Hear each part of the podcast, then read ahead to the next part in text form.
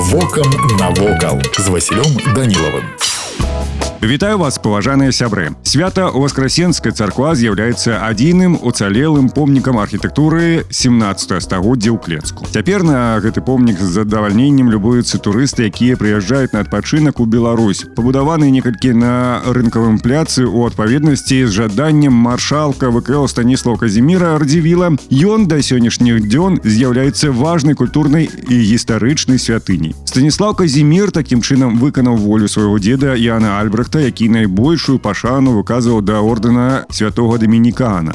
Станіслав вылучыў пад манастыр дамініканцаў пабудову цэнтры клецка, а 24 мая 1683 года ўрачыста пачалі будаваць касцёл. Дадаткова радзівілы завіталі манахам задаволенасць у выглядзе тысячы залатых штогод сямейнай казны. Будоўля вялася хутка і ўжо 6 чэрвеня 1684 года быў асвечаны пад тытулам дабравешчання дзевы Мары. Пісьмовае апісанне касцёла адносіцца да 1796 года. Будынак апісваецца як суровы і трыманы, выкананы ў барочным стылі сярэднявечча, практычна без дэкарыравання, як іншыя барочныя храмы. Указваецца таксама на тое, што храм быў некалькі пашкоджаны пажарам у клецку. Унутры быў уладкаваны адзін цэнтральны і чатыры іншыя алтары. Была пры манастыры школа, манахі зладзілі там невялікі шпіталь. Пасля 1800 1930-31 гадоў расійскія ўлады вырашаюць пазбавіцца ў клецку ад нешматлікіх на іх думку дамініканцаў і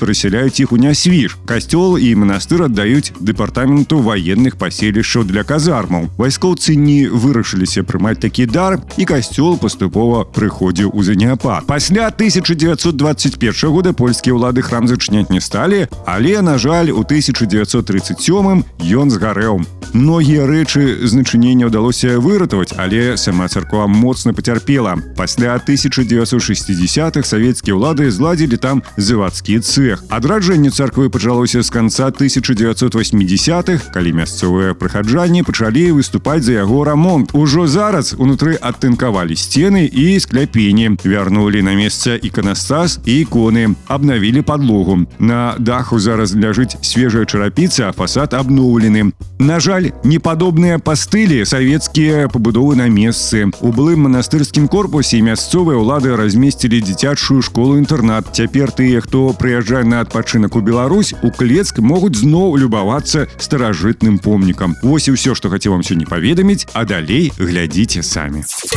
Вокам навокал.